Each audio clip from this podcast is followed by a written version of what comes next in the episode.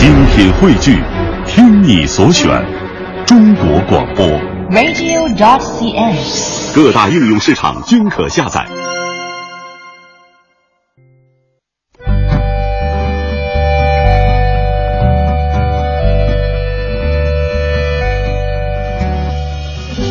讲述看不见的心灵故事，记录几代人的情感春秋。周一至周五二十一点，我们和您一起重温那些年。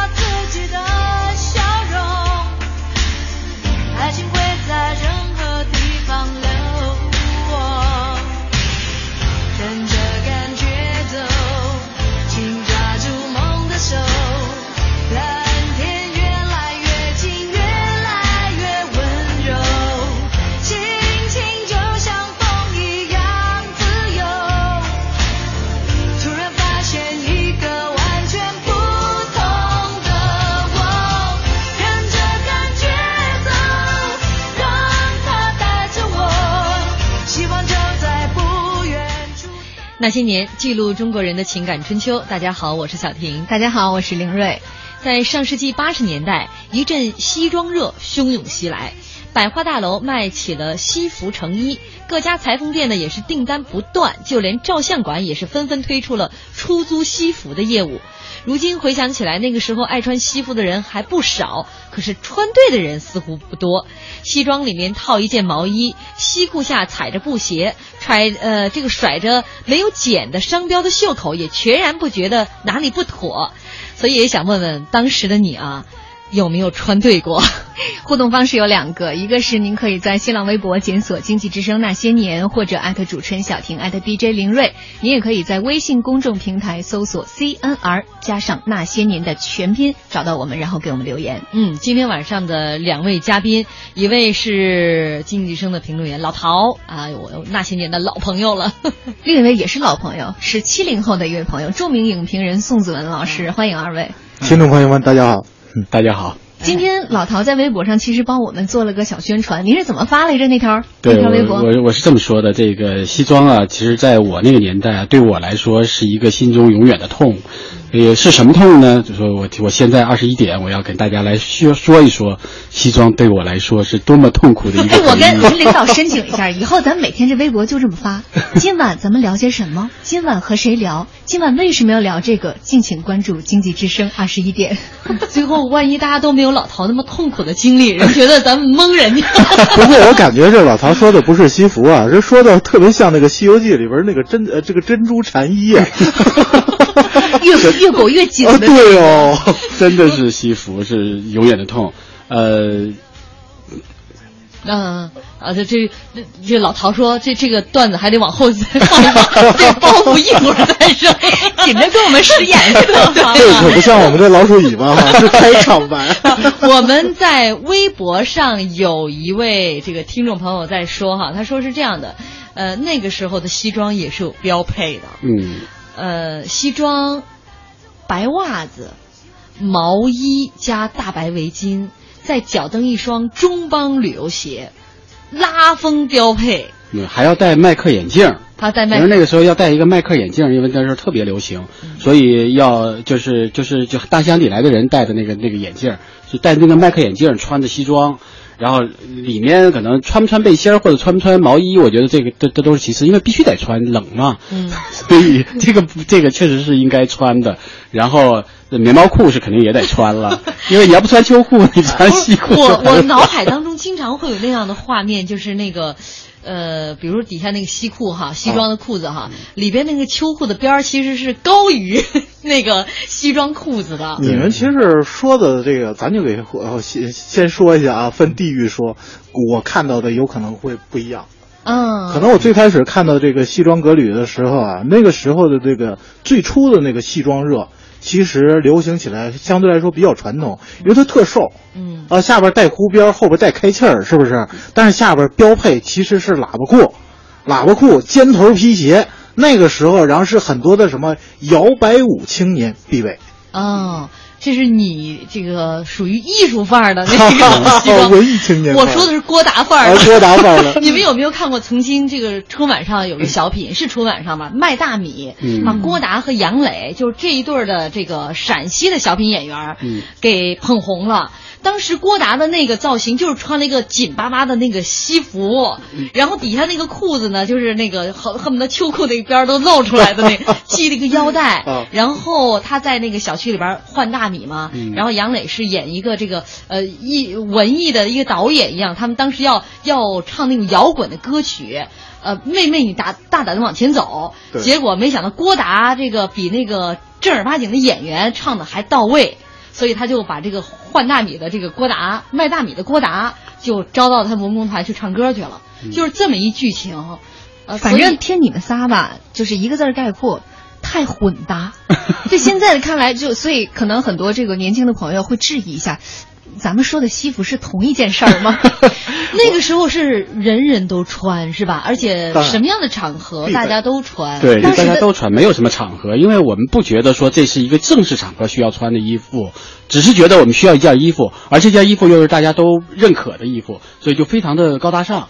就觉得这个是一个，而且不能说这个只是到某一个地方穿，我在哪儿都得穿，因为衣服也比较少啊。八十年代其实衣服比较少，所以穿西服就必须哪儿都穿，让大家知道我穿西服了。就这么当时都管这个叫什么？其实就是交际场的交际服。嗯嗯，你看，我们简单这个这个林瑞作为一个九零后哈，简单的通过我们三个人的描述两岁，为九零后，嗯，就大致已经划了出来了。嗯其实当时对于上世纪八十年代中国来说，西装是不分年龄、不分人群、不分场合这么穿的。嗯像一些摇滚青年，他们有他们这个标配的西装穿法，嗯。然后老陶他这个这一群里边，包括学生啊，嗯。有他们的这种穿法。然后我像嗯俺们陕北农民们 也有我们的那种穿法，对。就是有时候就是西装里面还会套一件类似于，呃，就是过去特别普通的那种方领的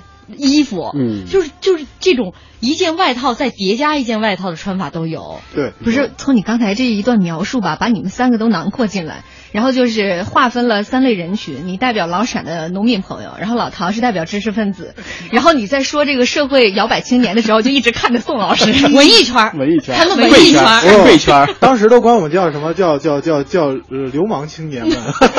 社会青年，社会青年。哎，你啊，们可以但我是那个你有没有当时然后想到当时最初流行西服的时候，然后居然当时都有那个假假衬。假领子，对？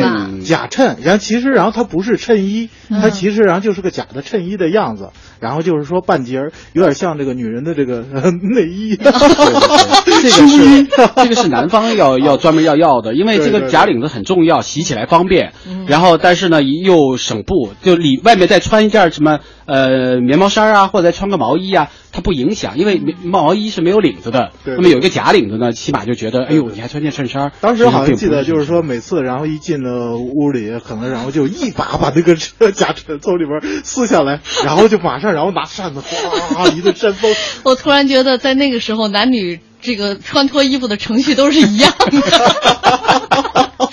也突然觉得这个男人们如果爱美起来也挺逆天的。哎，好多好玩你们这个话题实在是太少儿不宜了。就是大家可以有 N 多种画面感，是吧？哎对，太有画面感了。简单看看大家的一些留言。嗯，微信上刘洋说，说起西服可有话痨了。最初对西服的印象是来自电视剧里面的，很帅、很酷、很精神。后来自己的第一件西装是上中专的时候，听老妈的话做的，单排四个扣，很帅的。就因为这件西服在班里很受吸引，呃，很吸引眼球，也是因为他有了自己的第一段初恋。哎关于这哇个当年的这些款式啊，咱们广告之后详细给大家讲一讲。第一次见面，他请我吃的是双人套餐。好吃吗？尝尝我这个。第一次约会，他用自行车带着我去公园。来，坐我后面。第一次见我的朋友，他穿着洗得有些发白的裤子。嗨，你们好。你男朋友真小气，赚了这么多钱还舍不得打车吃大餐。你看他这身衣服，其实勤俭不是小气，而是一种美德。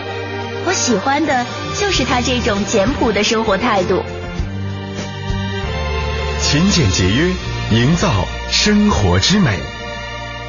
讲文明树新风公益广告。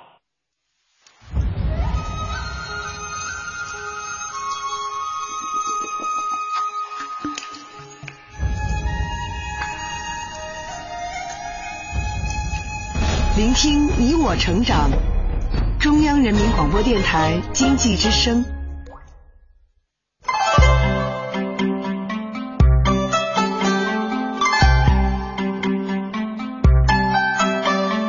同是过路，同做过梦，本應是一对。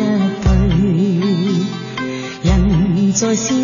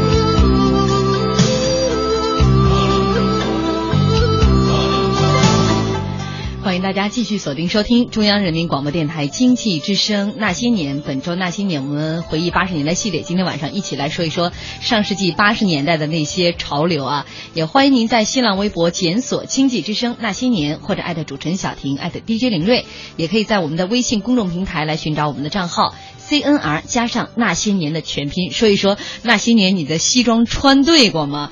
呃，微博上呢有一些留言哈、太有喜感了。霸气微微微微，他说：“我小时候，我爸就想买一件西装，钱不够，正好当时我爸单位号召去献血，但是没人愿意去，于是单位就说谁献血就给谁四百块钱。我爸二话没说就去献血了，拿到四百块钱买了那件血衣。不说革命家史啊，是用用 生命在买一件西服啊！对这也可见当年这个穿西服，一个是很潮，另外它也很贵，嗯大家都很想要有一件，但是想有它又不是那么容易。对，没错。其实八十年代的时候啊，其实我觉得他说的应该是九十年代了，因为四百块钱在八十年代不太可能。八十年代一套西装在上海只要四十块钱，但是呢，基本上你是买不起的，因为那个时候确实非五四十块钱已经很贵了。呃，这个工资少点的，就是一个月的工资了。对基本上就是一个月工资了。就我为什么说呃这个西装是我心中的痛呢？实际上是这样的，就是当时我毕业的之毕业的时候，大概是八八年八九年的时候，因为那个时候我已经在呃已经开准备分配工作了嘛，我已经开始在工作单位，因为那时候比较忙，我在一个政府机关呃在外办，所以呢就是就开始接待外宾了。所以那个时候呢，就是接待外宾时候必须要穿西装的，但因为我是学生嘛，就觉得也没钱买，也不可能有西装，所以呢就穿着夹克就去了。第一次接外宾呢，实际上是一个很正式的场合，是一个奥地利的团来，啊来了之后呢，是上海市呃市委书记专门接待的。但是我就穿着一个夹克，反正就去吧，那也没办法呀。那因为那个时候还没完全毕业，所以也就也就心里也没觉得这是个事儿，然后就去了，去了反正就见外宾了。然后反正所有人都眼光怪怪的看着我，但是我也没觉得有什么特别，怪怪就怪怪吧，反正也买不起。然后就去了，然后这回接待外宾之后呢，很快我就毕业了。毕业之后呢，就开始正式的开始工作了。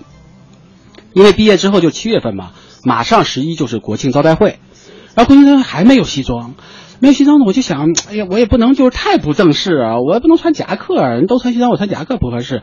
我后来想来想去，我不是有白衬衫嘛，我就穿了个白衬衫，然后打了个领带，还打了个红领带。我心想去这个当时在上海那个中苏友好大厦那边开国庆招待会，非常正式的一个场合，各国的这种来宾都会都会都会去参加的。然后我就进去，一进去我就发现我有点神经啊，因为正式的代表都是穿西装、穿这个正式的衣服的，只穿白衬衫打领带的就是服务员。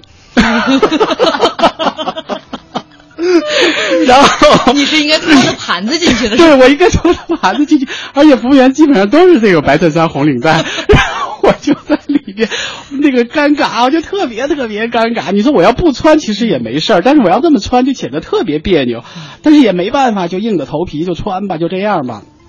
然后十一之后呢，然后我就心想，这个我无论如何要去买一套西装了。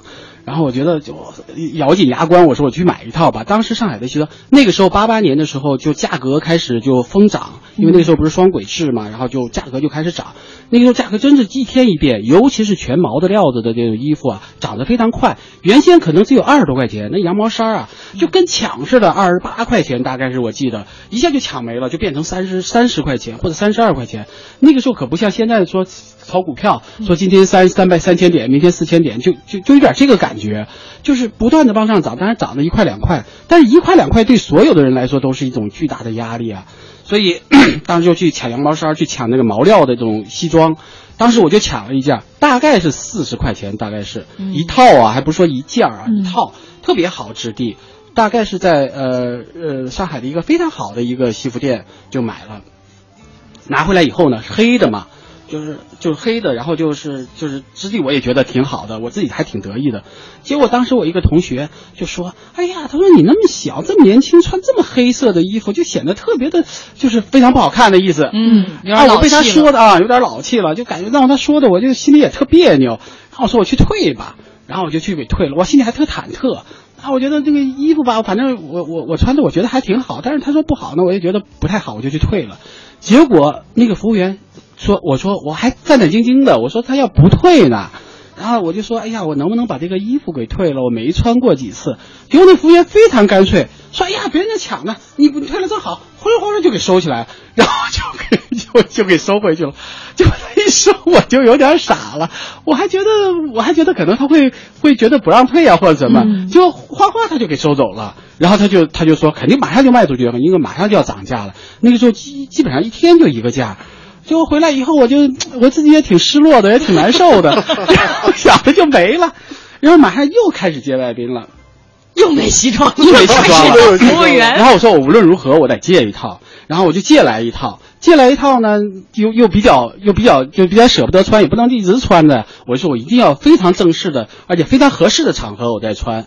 然后那个时候啊，因为刚刚就八十年代末嘛，那时候有跳舞的什么的，就给外宾就安排说让外宾看一下晚上去跳舞，然后晚上吃完饭以后去跳舞。我就认为跳舞应该是个非常正式的场合，因为我们那个时候就觉得跳舞一定要把自己最好的衣服穿上啊。然后吃饭的时候呢，我就穿的比较随便。结果在国外来说，晚餐是个非常正式的 dinner，就他们都穿的非常正式，我们去吃晚饭。然后晚上跳舞呢。等到我站在那个，我穿好我的衣服，我其实吃饭时候穿的很随意，嗯，然后回到宾馆换衣服，晚上要出去去去跳舞了，我就把西装拿出来穿上，西装领带、白衬衫都穿着了，结果外面出来全穿的是 T 恤汗衫就出来了，你完全就又穿反了。我觉得老陶就是今天一晚上就是就是一直没穿对过，是吧？然后我就恨不能要钻到地缝里。体会到这个老陶的这个所说的这个痛苦啊然后也没办法呀，就只能就愣挺着，然后就去这个那个去跳舞了。然后到了这个舞厅，我还穿的特正式，那跳舞不就很场合很轻松嘛？哎哎呀，反正各种别扭，各种难受。回来以后我就想，无论如何一定要穿对衣服，再不能穿不对衣服了。呃，我觉得那那那段时间真是觉得西装对我的压力实在是太大。大家看到男神是如何炼成的，是吧？每次我们现在看到老陶穿的衣服都是，呃，怎么说呢？每次都让我觉得特别舒服。风一样的男子就这样飘过啊！原来都是有这样一段血泪史，真的是血泪史，西装的血泪史。送给你一首歌啊，《鬼迷心窍》。虽然情爱总是让人烦恼，虽然未来如何不能知道，现在说再见会不会太早？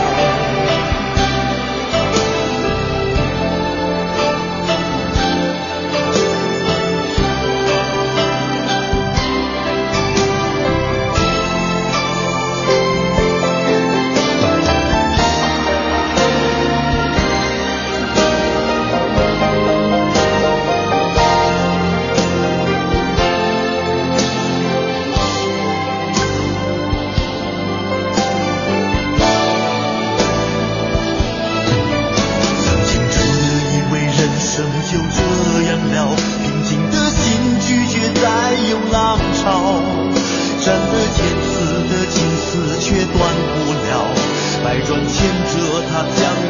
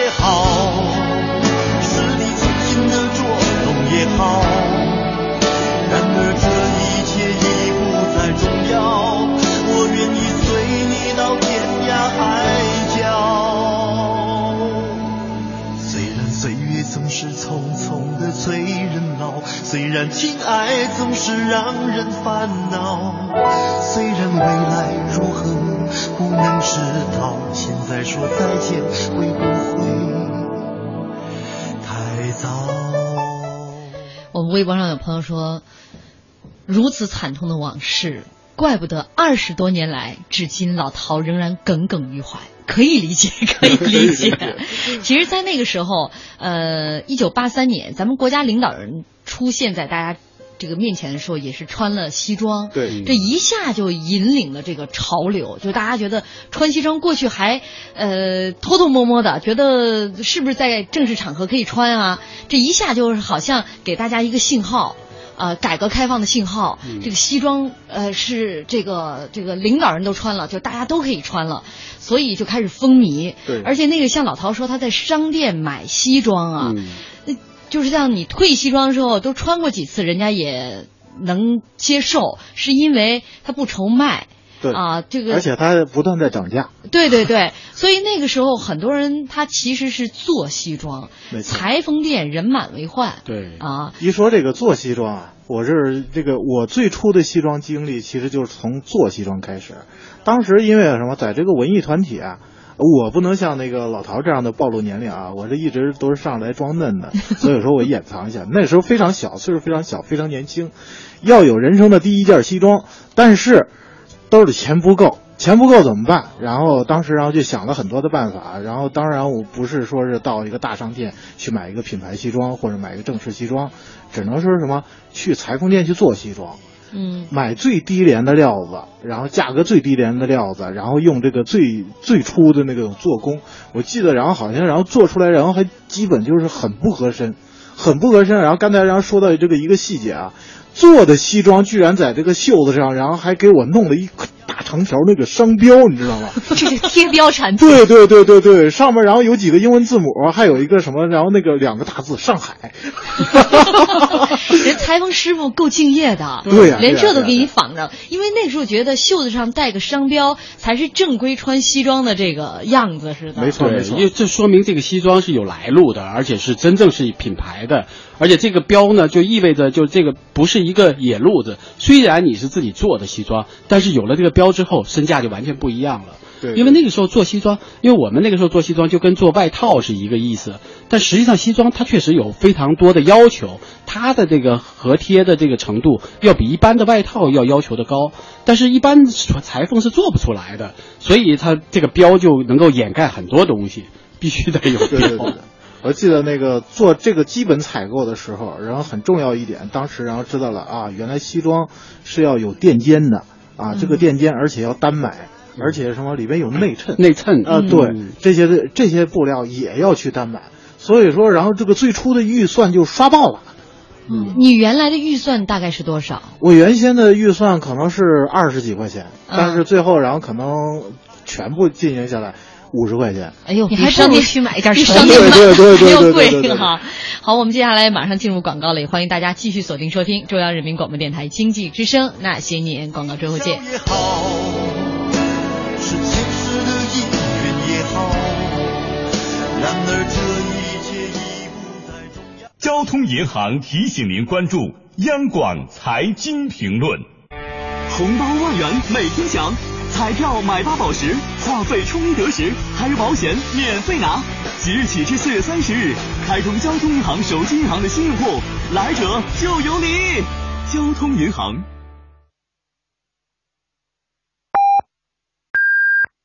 北京时间二十一点三十分。报时中国经济，我是中国人保总裁王银成。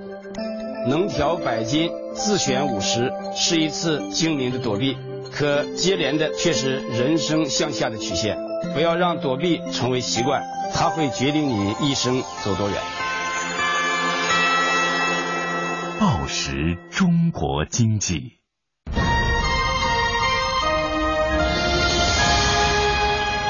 经济之声。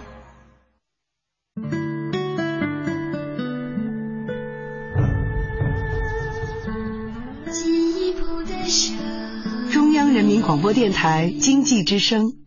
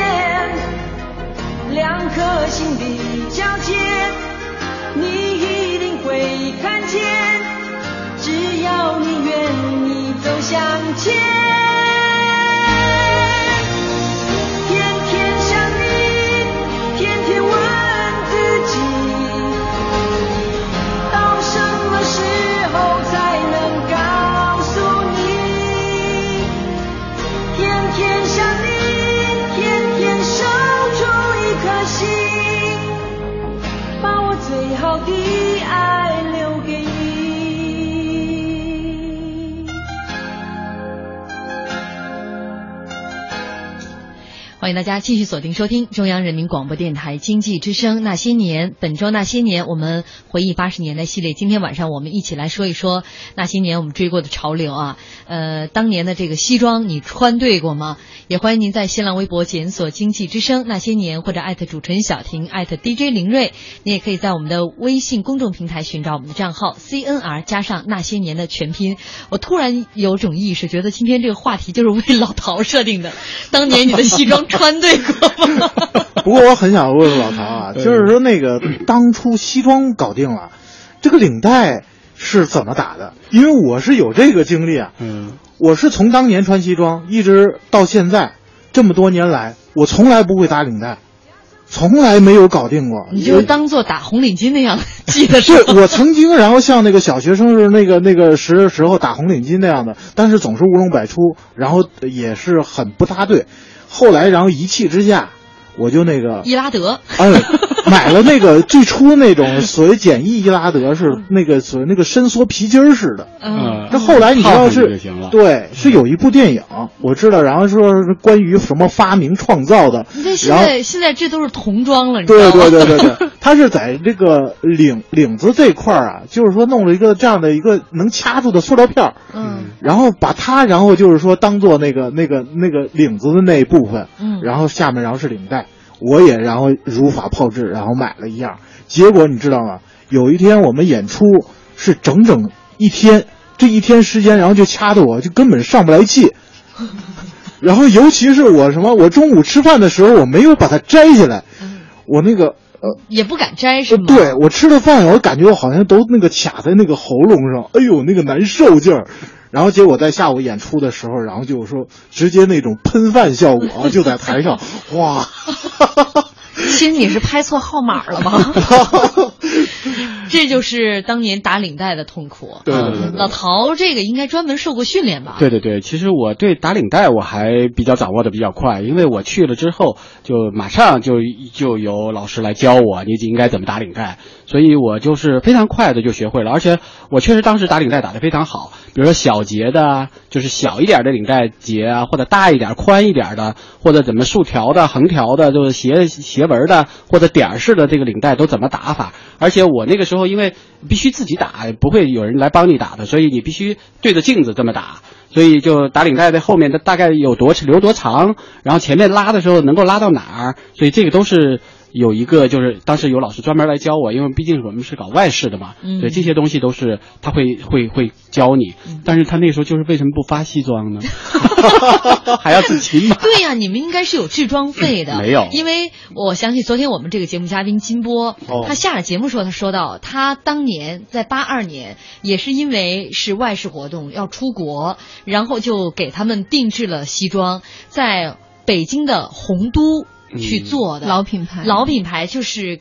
定做的这个西装，呃，子文，你说你的那个西装花了五十块钱，已经超支了。你知道在洪都当时做一身西装多少钱？四百块钱。哇呃，普通的一八十年年代是一年工资吧？嗯对，金波他说他做的是那个双排扣的。呃，其实昨天我说那个呃那个时候很多人把那个西装双排扣就敞着穿呢。对啊，我们调侃这个双排扣的西装在八十年代大家的各种穿法。金波老师后来下了节目之后说，我要严重的纠正你一下。这个双排扣西装在到现在，它都是在特别正式的场合当中是规格很高的，嗯呃，这种这种西装，呃，我我后来我在想，其实呢，就是我们在八十年代哈、就是把很多正式的衣服都被我们给穿拧巴了。其实这样的，你花两万块钱买个包，你也不允许别人说它难看。你是觉得金波老师四百块钱是吗？他主要是没穿过两次。金波老师再八那个听节目吧。八五年为界嘛，说是那个八五年之前，然后特别流行那个比较瘦身的后边带开气儿的那样的西装，嗯就是说比较贴身，然后下半身标配是喇叭裤。但是八五年之后，然后这个双排扣的西装，当时就管叫什么没腰。呃，嗯因为原先你知道那个做西西装一定要什么量腰的，就是有腰身的，但是那个就是说一捅，然后没腰。但是我是以前从来讲瞧不上那样的西装，直到后来看了崔健的演唱会，嗯老崔穿了一身这样的西服，然后下面然后穿了个紧身的牛仔裤，然后穿了一一双这个白球鞋，然后这个把这个两边这胳膊，然后往上这个呃挽起来了对，往上然后一挽，哎呦，我感觉太帅了。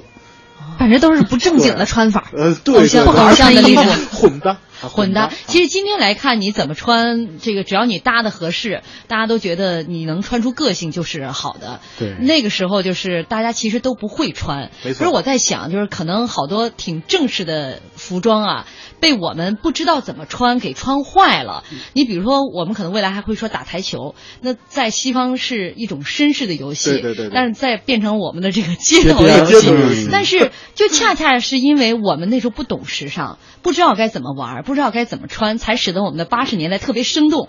你现在回忆起来，呃，就觉得那时候那么有趣，我们竟然把这样的衣服这么穿，呃，我们竟然是这这种今天来看特别过时的东西，我们觉得特别时髦。但你想想，可能再过二十年、三十年。呃，那时候的人在在看今天的我们，也也许会觉得我们土的掉渣。所以咱们那些年还能存活二十年，到未来还能有话题聊。我孩子来主持这节目。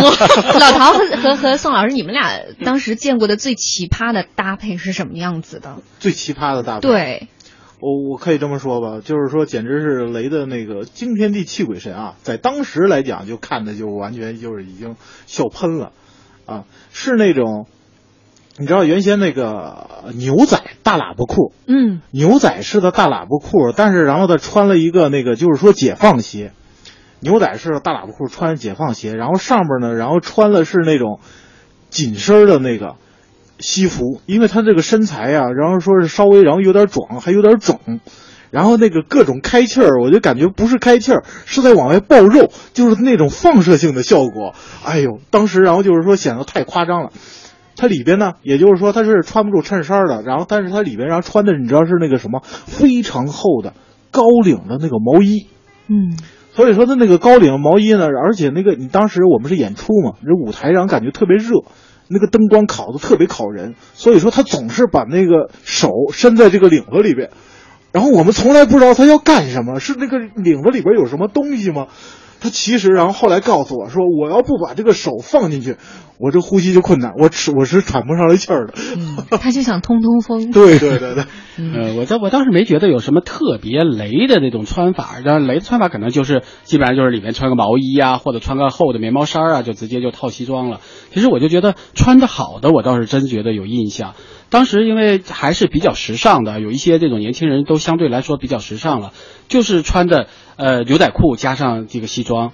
很酷的这种穿法，不相信就是大家可以试着这么搭一下，尤其是穿那种呢子的这种西装，然后穿着这个牛仔裤，就是感觉觉得就是既儒雅又又时尚，就感觉觉得这非常的就是就是就是非常有味道，非常有有有派。嗯还有一种穿法的，就是刚才这个呃呃说小峰说的这个子文说的，就是他穿个黑领的高领的毛衣，再穿一个西装。然后再穿这个，不管是西裤也好，还是穿这个牛仔裤也好，就这么穿上以后啊，就你感觉觉得就是你非常的知识分子，就那个时候，我们知道这个知识分子或者写小说的，或者是这种反正码字儿的工作，都特别引人注目，都都觉得这是一个文化人儿。就你电影上也好，这种追求这种效果都是，哎呦，你会写小说，或者你戴着眼镜会读外语，这都是就是当时的这种这种年轻人所向往的那种一种形象。你再这么一穿，就感觉觉得这种范儿和派啊，就特别的足。文艺青年啊，文艺青年，标准的文艺青年。然后你，如果你要戴再戴副眼镜儿，那就更酷了。嗯所以这种文艺青年的穿法就特别的三浦友和就老穿着高领衫、高领毛衣，对对再穿个西装。你们俩绝对拉仇恨。你们俩这总结下来一句话就是：穿成什么样不要紧，关键是颜值高。不是得长成什么样不是长成什么样，就真的是因为有各种有各种穿法，包括刚才说的有双排扣、单排扣，有单开气儿，有双开气儿，对对对对对还有不开气儿的，这些西装其实都是当时就是。大家很纠结，但是呢，都愿意去尝试一下。嗯其实那个年代还是挺挺有意思的。我们的微信上就是点儿点儿点儿点儿，也有朋友说那时候穿西装配球鞋去球场踢球，现在可不敢了，会被说这哥们儿从哪儿来的。当然，就是穿西装你去踢球，这肯定不成。嗯但是穿西装配球鞋，你看现在好多明星。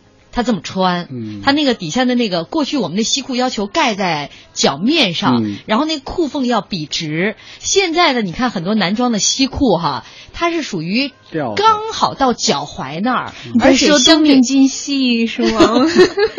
很多男星都这么穿的，而且不穿袜子，穿就是光脚穿鞋。这在过去就是，比如说上世纪八十年代，是你就觉得，哎呦，怎么能这样呢？恨不得穿都得穿白袜子。我们有一位朋友说，那个白袜子还得露出那个 N 啊、C 啊 那种字幕，有运动款的袜子，就必须是那样的才行啊。对，其实那个时候还不是运动款的，那时候的袜子都是像的确良的，或者你就啊袜子还有的确良的对都是的确良的那种丝袜，我们叫丝袜，就那种白袜子，就显得你特别高档，然后穿个黑皮鞋，穿个白袜子，就这个事儿也是我在当时就是我去接待外宾第一回嘛，也是这么穿的。后来马上就我们那个领导就提醒我说，你要穿皮鞋一定要穿黑袜子，嗯千万别穿白袜子。所以那个时候对于衣着的这种讲究就就就比较多一些。所以其实你穿西装的时候，你穿不穿球鞋不取决于你是穿西装，而取决于那个西装的质地。比如说它是呢子的，那你穿是没有问题的。但如果它是料子的，比如说毛的，呃，你就不应该再穿了。如果是粗呢的，其实是可以穿的。我觉得这些词儿哈，就是现在的朋友听起来一定就蒙圈了。嗯呢子的、料子的、毛料的。呃，我们的这个微博上，听听一燕说，我的第一套西装，一九八八年部队转业之后，到商场买的毛料，然后就在商场带料加工制作的西服，嗯正好是我一个月的工资一百四十五。做了之后呢，除了开会、参加婚礼之外，就没穿过几次。十几年以后，还像新的一样。到了九十年代，西装竟然成了单位负责给制作的工作装，每年两套。确实，现在很多单位都给负责给做这种工作装。也想想，八十年代，那得多幸福啊！时代变化多快呀！对曾经我们刚才讲这个洪都西装西服，给人做这个西服，呃，八二年一套四百块钱，而且做一套西装要等三四个月，基本上就是你要去洪都做衣服，必须要有介绍信。天哪！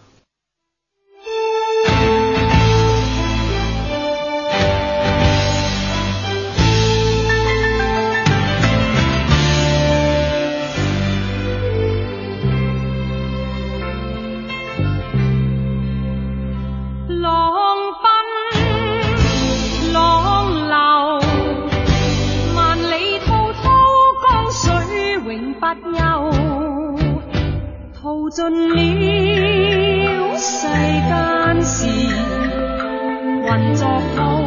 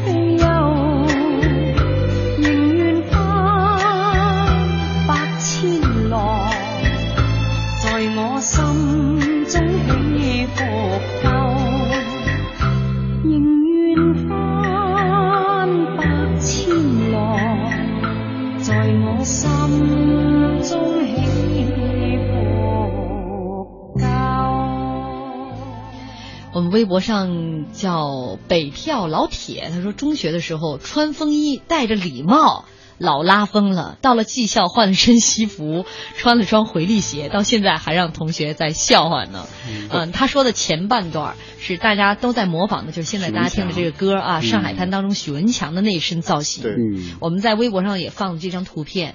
呃，风衣嗯里边是西装，嗯然后他会戴着一个这个礼帽然后那个叼着雪茄，大围巾，大围巾，嗯还有白色的围巾。嗯，但是我感觉那个时候风衣流行起来，其实还要还要早那么一点点啊。我记得好像追捕当时一波日剧一进来的时候啊，当时好多这个奔着这个高仓健啊、嗯，三浦友和呀、奔着他们去的时候，然后都是标配风衣。对，尤其是那种米黄色的风衣，对对对对米就那黄色的风衣那种那那个颜色的风衣，因为就是特别提人的，就你穿上风衣以后，其实你可能高矮胖瘦是不一样的，但是你穿上风衣以后，就把所有的缺点都罩住了。对对 因为没腰的也没关系，然后就直接风衣都给挡着了。所以那个时候风衣特别流行，尤其是就刚才那个子文说的，说这个追捕杜秋穿的那个风衣就特别酷。当时那个电影因为非常的流行啊，特别是雪姨出来之后，就大家觉得这个呃，就这种男士穿着一个风衣的那个形象特别的儒雅，特别的有派，所以风衣那个时候也确实非常流行。后来的西装也也流行，但是西装因为在国内因为做还是比较的麻烦一些。就像你刚才说的，如果要去定做的话，非常贵，时间又很长，而且那个时候的裁缝做起来也不是特别的，也不是特别会做。因为这个西装要求裁剪特别合体。对对，一个裁剪就是它的前片，它这个片儿特别多，前胸要有多少片儿，然后后边有多少片儿，啊袖子有多少片儿，不都是一片儿吗？不，它是不是专门是裁好，就是裁的非常的要要，因为你每一个人的不一样，你是不是背有点有点凸呃凸一点啊，或者前面肚子是不是有点挺一点，它就取决于你的这个整个的这个前片后片大概这个领子，因为你看的西装这两个这个鞋的这个领口这个做不好，非常的难受。因为它到底是服服帖帖的直着下来的，它并不是直的。你要是做一片直的，你穿上了，你可能胸肌大小不一样，出来的效果就完全不一样。所以要求特别高，而且那个配料，就刚才那个子文说的那个配料，扣子是不一样的，因为袖口上的扣子和这个和这个衣服上的扣子是不一样的，而且里衬也是完全不一样的，兜的那个布料也是不一样的，而且那个西装好，你干过裁缝吗？你 你听得我们仨一愣一愣，你我干过？晕了。我 因为那个时候我我因为在上海嘛，是陪着我的表表姐呀、或者是陪着我的陪着表哥啊，他们去做衣服，他们经常那个年代其实做衣服在。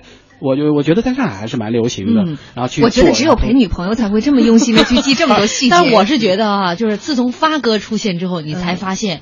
哎呦，那西装怎么穿的那么有味道？嗯啊，包括戴那个围巾。其实这个当时许文强的那个造型，整体造型很多人在模仿，最重要是带动了这个白围巾配饰啊。对，然后还有就是张敏敏。啊，他的那个中山装以及他的那个围巾，没错没错啊，这都是他当时其实我们家看都是黑白的，我不也不知道怎么大家都知道他戴的是红围巾。那会儿好像还是奇葩的是，一些杂志。夏天的时候居然然后也有人围那么一啊，对，是戴那个丝质的，对对对，丝质的，很流行。对在夏天就是丝质，然后上面有一些就是这个水墨画之类的毛笔写的一些字，底下还有穗儿。对，因为当时在杭州那个地方，因为出这种丝质的这种这种围巾啊，特别流行，所以就基本上到杭州去都要买这种真丝的围巾。这个围巾，呃反正我就觉得那个时候是上海的男男女女，就女的的不一样，的肯定和系的方法不一样，戴的方式也不一样。男的也也也也披这种丝的那种长的围巾，还是蛮酷的感觉。我觉得你们这些搭配吧，都属于是有一定经济基础的。其实，在当时还有一些其他的流行的元素，可能更经济实惠一点儿。嗯比如说军大衣，它它就是又保暖，然后这个价格又实惠。军大衣实际上应该是七十年代比较流行，因为那个时候啊，呃，嗯，大家就是生活条件比较艰苦，而且那个时候说红小兵、红卫兵，嗯，那个如果能够有军大衣、军装，那都是非常流行、非常酷的，所以那个时候如果有是比较好，比较那可能是上海，在北京，我我记得这个军大衣啊，好像一直风靡到九十年代末了。哦就是因为什么？北京当时的这个风沙这个特别大，嗯，而且早晚，然后那个风沙吹起来，然后也特别凉。我记得好像是八十年代末的时候，正好我是在北京，那时候岁数也是比较小，我就不不不暴露年龄了。然后当反正你对就不知道怎么就流行起来了。对，当时然后来的时候没有准备，然后后来然后就说，哎，然后我们的老师告诉说，哎呀，明儿赶紧去买买身这个军大衣去吧，然后再买一个这个二六的那个自行车，嗯然后一天天，然后就是说早上然后开始，然后蹬着，然后去那个什么我们的那个指导单位的，我们当时就是那个军大衣，就是大家不是这儿八经穿着，都是喜欢披在身上，嗯。就觉得特别有范儿。嗯。然后我冷姐不就是透风吗我姐她其实就要样子，当年因为就流行军大衣，嗯。然后我姐就求着我爸，就是想办法给她弄一身军大衣来。就是其实你说就是我姐那点身高，那军大衣就撑不起来，并不好看，但就是流行。对就是你就说不清道不明，为什么大家就那阵儿就那么喜欢穿一件军大衣？就是你必须有的东西。就当时我觉得有几件东西是必须有的，一个是突然流行蝙蝠袖，嗯就是对对对 就是几乎就是街上每个人都要穿蝙蝠袖的衣服，就你要不穿，你感觉就觉得在在这个社会都没法混了，那感觉就是蝙蝠袖特别流行。还有一阵儿流行那个那个，大概是男士的这夹克可能比较流都就比较流行，那那种夹克就是那种。带扣的，有点像中山装的那样的夹克，嗯就是也是特别流行。我觉得还有一阵流行运动衣呢，呃，就是运动服。啊对，那个时候因为是女排打完球以后，所以那个时候体育特别热，所以流行运动服。还有就是有一个电影，这八十年代有个电影叫《街上流行红裙子》，嗯，这我们昨天说女装的时候提到过啊哎呀，这个相当的火呀。对，所以就是就是那个时候就是流行都是一阵风。那个时候说实话没有互联网，大家怎么就约定的？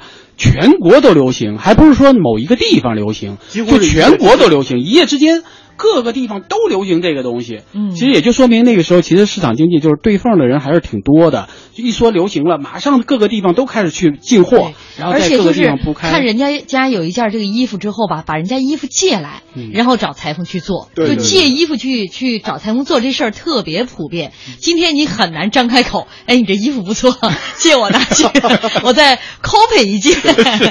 那个时候觉得就是我你借也没什么问题，我借给你我也觉得挺挺时尚、挺光荣的一件事在啊，我就觉得说，我可能出去，我是不是要跟你撞衫啊？那个时候就没有这个概念。必须撞衫呢！我要不跟你穿的不一样，我就简简直没法出门了。我们的微博上开心乐果三幺二说，八十年代那个时候还没有实行婚纱，我们结婚的礼服就穿西装，毛华达尼面料，嗯熟悉吗？华达尼，嗯还有一个法兰绒，因为我啊当时那法兰绒的料子也是非常流行，因为它比毛子要差，实际上，但是那个东西已经是挺贵的了，所以法兰绒裤子、法兰绒的衣服都是那时候大家特别讲究衣服究竟是什么面料，涤纶的呀啊什么的。那个法兰绒，我怎么现在在某宝上看都是睡衣的面料呢？对 那个时在我们老候就是家就是 特别流行亚麻，亚麻材质。嗯嗯，还有这个，刚才他他就说他当时的那个呃做的那个西装啊，就收工费近一个月的工资嗯啊。然后王府井的新颖、雷蒙、蓝天都是高档的制衣店。啊嗯，他一说这个结婚，我就想起那个时候很多婚纱店还有出租西装的业对务，，是有这业务的。您肯定租过为啊演肯定租。过对对对对对对，因为我们是有的时候是走到哪儿租到哪儿。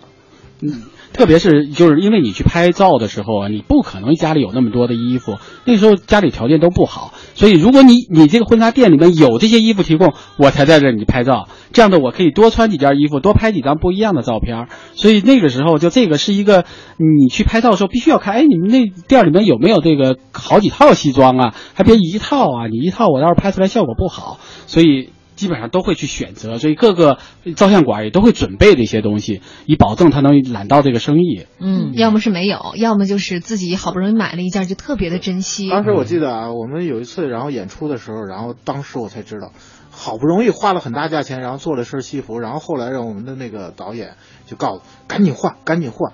说今天这灯光这么好，你们不穿着这个反光的这个衣服上去，能有人看吗？然后结果我们就满哪儿去？对，然后满北京的，然后跑这个各种店，然后去找反光材质的西服。哎呀，相当于现在就是玻璃镜面儿。哎，对对对对对对，就是那种。燕子归来说，军大衣是北方人喜欢的防寒服，如果在部队里有熟人，还能弄到真的女士军大衣，款式很漂亮，腰部收紧，底部是裙摆，保暖又不臃肿，穿起来自己都觉得美啊。嗯，最后浩浩乎平沙无垠，他说，国人穿西装从乱搭到混搭，从随便到随性，每一种方法都穿得无限深情，每一种穿法都让自己无限欢乐，穿的多了，见识广了，境界就有了。嗯，说的真好，说的真不错。今天马上节目又要结束了，感谢老陶，也感谢宋老师，我们明天再见。我们明天再见。成功失敗，浪裏看